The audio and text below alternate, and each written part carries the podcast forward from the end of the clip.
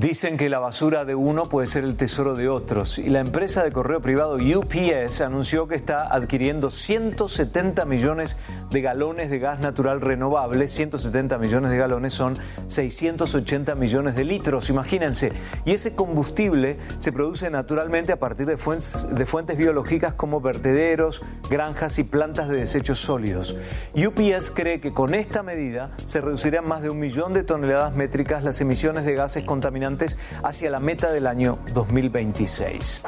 Y muy pronto un camión autónomo podría llegar a la puerta de casa a dejarnos paquetes y correspondencia. Aquí está. El Servicio Postal de Estados Unidos arrancó el martes las pruebas con camiones autónomos repartidores de correo. La empresa Too Simple que ha explorado con este tipo de tecnología en los últimos cuatro años, estará a cargo de la ejecución del programa piloto. A bordo del vehículo, un conductor y un ingeniero supervisarán en dos turnos la operación del camión autónomo. Según Too Simple, los vehículos de carga realizarán cinco viajes de ida y vuelta entre las ciudades de Phoenix y Dallas durante las próximas dos semanas. La compañía espera recorrer los más de 1.600 kilómetros en un lapso de 22 horas. El Servicio Postal de Estados Unidos informó que está invirtiendo en esta tecnología con la esperanza de reducir en un futuro los costos de combustible, operar los camiones con mayor seguridad y sacar más provecho de la flota aumentando las horas de operación. De acuerdo con la Asociación Estadounidense de Camioneros, para 2024 la escasez de conductores en el país podría llegar a 175 mil. Michael Roa, CNN, Atlanta.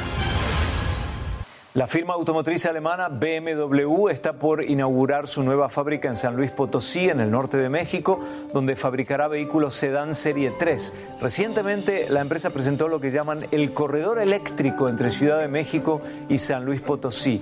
Esta es una ruta de poco más de 400 kilómetros donde la marca ha instalado seis estaciones electrolineras con cargadores para vehículos eléctricos e híbridos de cualquier marca.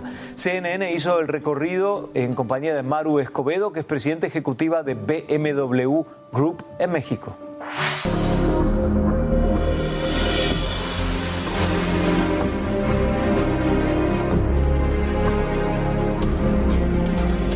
Hoy inaugurando el corredor desde la Ciudad de México hasta San Luis Potosí. Como sabes, lo vamos a tener una planta, bueno, ya está la planta en, en San Luis y nuestra idea era unir las dos ciudades con este corredor eléctrico para que tú puedas perfectamente llegar a la ciudad de San Luis Potosí en un auto híbrido o eléctrico.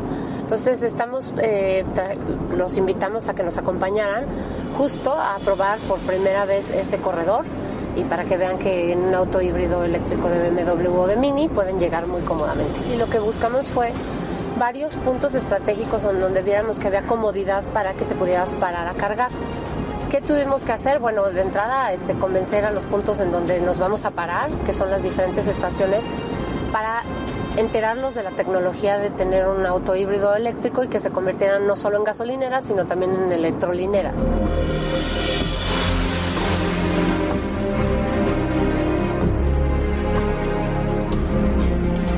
Cargador tiene una potencia de 50 kilovatios. Ya tenemos conectado nuestro i3, el coche que está atrás de ti, y aquí podemos ver qué factible realmente es la tecnología de los vehículos eléctricos hoy en día. No estamos hablando del futuro, estamos, estamos hablando de hoy en día. Aquí, por ejemplo, en la pantalla podemos ver que el coche, eh, la batería del coche tiene 65% de cargo de su batería y sigamos eh, cargando.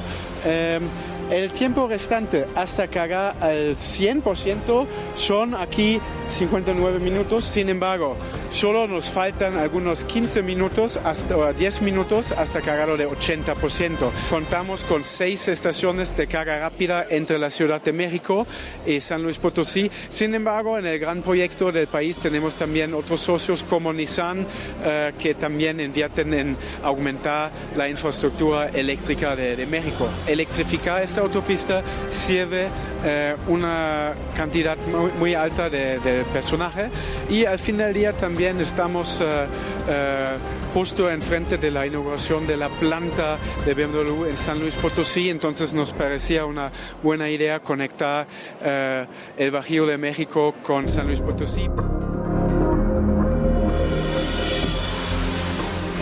Prácticamente la forma de manejo y el desempeño del auto es buenísimo tanto que se te olvida que es un híbrido, ¿no? Y tienes el mismo desempeño, el mismo confort y adicional a eso estás realmente contribuyendo con un beneficio al medio ambiente, ¿no? Entonces hay que quitarnos un poquito el miedo de, híjole, es un auto híbrido. Es una tecnología que nosotros en el grupo llevamos probando ya desde hace muchos años y que está funcionando en, en varios países ya y que finalmente no deja de cumplir con las promesas y valores del grupo. Entonces tú manejas un BMW híbrido o un BMW a gasolina y tienes las mismas prestaciones. Nada más que el híbrido obviamente contaminas menos. Manejas el mini y es igual de divertido que cualquier otro mini, nada más que es un auto híbrido. Entonces hay que quitarnos ese miedo, hay que cada día más fomentar este uso de tecnologías nuevas limpias y bueno, pues hoy estamos demostrando que podemos llegar de un punto A a un punto B sin gran necesidad de carga. Los estudios sobre el cambio climático son cada vez mayores en número. Hay una nave con 200 científicos que se encarga de recopilar datos, pero hay algo que todos a bordo han notado. Hoy navegan por zonas que hace solo 10 años era imposible atravesar. Es el buque oceanográfico de la Armada Española llamado Espérides, que hoy se encuentra en aguas navegables y que antes estaban bloqueadas por muros de hielo de alrededor de 100 metros de altura. Según el capitán del buque, la Antártida lo sigue cautivando. Es un sitio grandioso espectacular, dice, una de las reservas naturales más vírgenes que quedan en el planeta, donde los animales no le tienen miedo al hombre, donde las ballenas y los delfines se acercan a jugar con el barco y los científicos pueden interactuar libremente con ellos. Así debería ser. Hagamos una pausa para ponernos al tanto de las noticias más importantes a esta hora en CNN.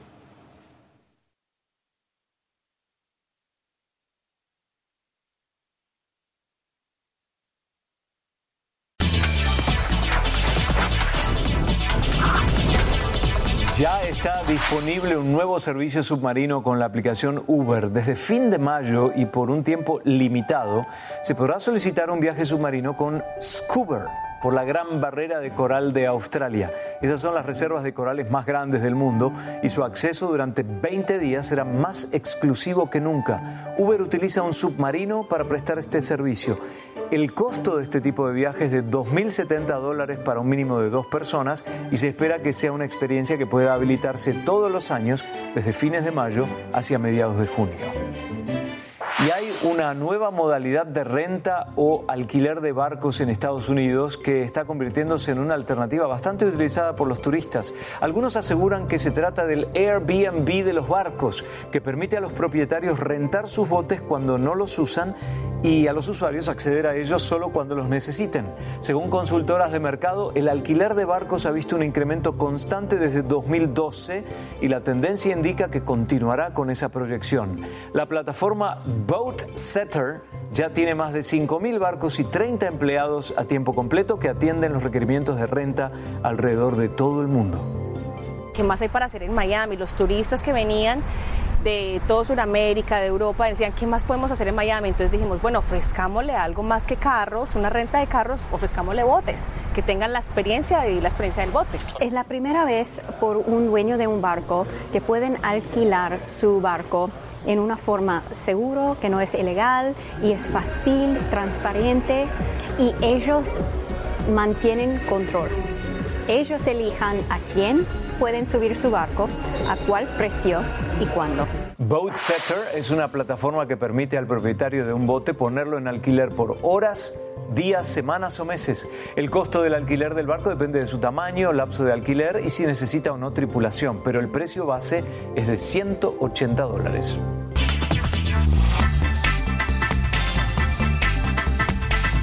Hay un nuevo rostro en el mundo de las comunicaciones. Es un presentador de noticias de deportes que no toma un solo descanso. Este año, durante la competencia mundial de hockey sobre hielo, Richard Grunberg trabaja como coach y como reportero a las 24 horas, pero no está frente a las cámaras en vivo porque eso ya lo hizo. Semanas atrás, él posó para las cámaras para convertirse en el primer presentador de deportes virtual para la acción deportiva de Eslovaquia. Lo lograron luego de horas captando al entrenador en diferentes posiciones y actitudes para crear su duplicado virtual. Luego hicieron lo mismo con su voz, con diferentes frases que no tenían mucho sentido. En años recientes se ha visto un incremento en el uso de la inteligencia artificial para reemplazar el desempeño humano y este es sin duda otro de los ejemplos a la vista.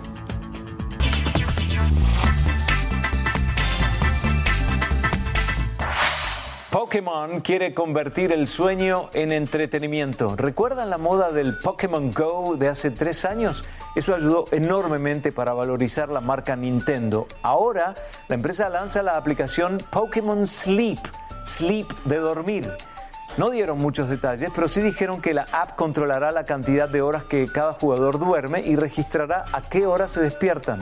Aseguran que esa información tendrá un efecto en el desempeño del jugador. Y ahora también habrá más títulos en sus plataformas. Pokémon Masters y el detective Pikachu a la vez planea hacer el debut de Pokémon Home, una nueva app para Nintendo Switch y para teléfonos inteligentes. Tres hombres a la vez y los tres con cinco jets cada uno. Los trajes propulsados por turbinas hacen piruetas en el puerto inglés de Gloucester. Con eso volvemos.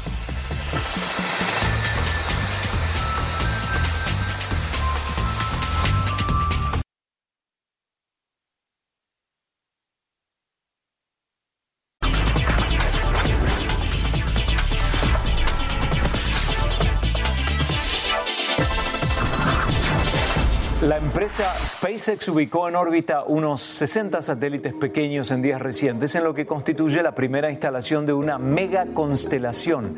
Y la empresa de Elon Musk confía en que crecerá al punto de incluir miles de satélites, algo que se lograría en pocos años más. Esta es una de las muchas empresas que tienen el ojo puesto en la generación de una señal de Internet desde el espacio para el planeta Tierra. Amazon y OneWeb tienen planes similares, pero se evalúa que una calamidad en el espacio no solo pueda afectar el proyecto económico, sino también la civilización en pleno. Si algún satélite tiene una falla y pierde energía y se descontrola, su desplazamiento en el espacio podría impactar a otro satélite y estos residuos espaciales fuera de control se pueden desplazar 23 veces más rápido que la velocidad del, del sonido y obviamente destruyéndolo todo.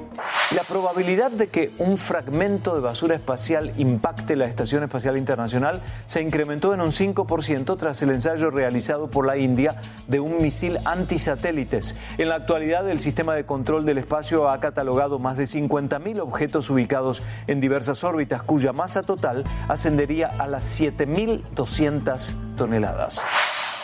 Los cosmonautas rusos Oleg Kononenko y Alexei Ovchinin hicieron una caminata espacial de aproximadamente seis horas de duración para efectuar labores de mantenimiento en el segmento ruso de la Estación Espacial Internacional.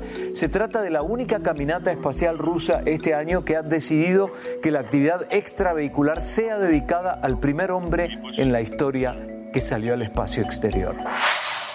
Pero el año que viene, cualquiera de nosotros puede recibir una tarjeta de embarco para ir a Marte. La idea no es viajar en persona, pero sí en nombre. La NASA intentará lanzar su vehículo explorador al planeta Marte con un aterrizaje estimado para febrero de 2021 y por ello le da la oportunidad a la gente de grabar sus nombres en microchips en el transbordador. La expedición intentará estudiar el clima y la geología de Marte. Nosotros lo hicimos en nombre de CLEX, CLEX CNN, el mío propio y de los miembros del equipo de Clicks. El millón de nombres que incorporarán a la expedición estará contenido en un chip del tamaño de una moneda. Entonces búsquenlo en mars.nasa.gov.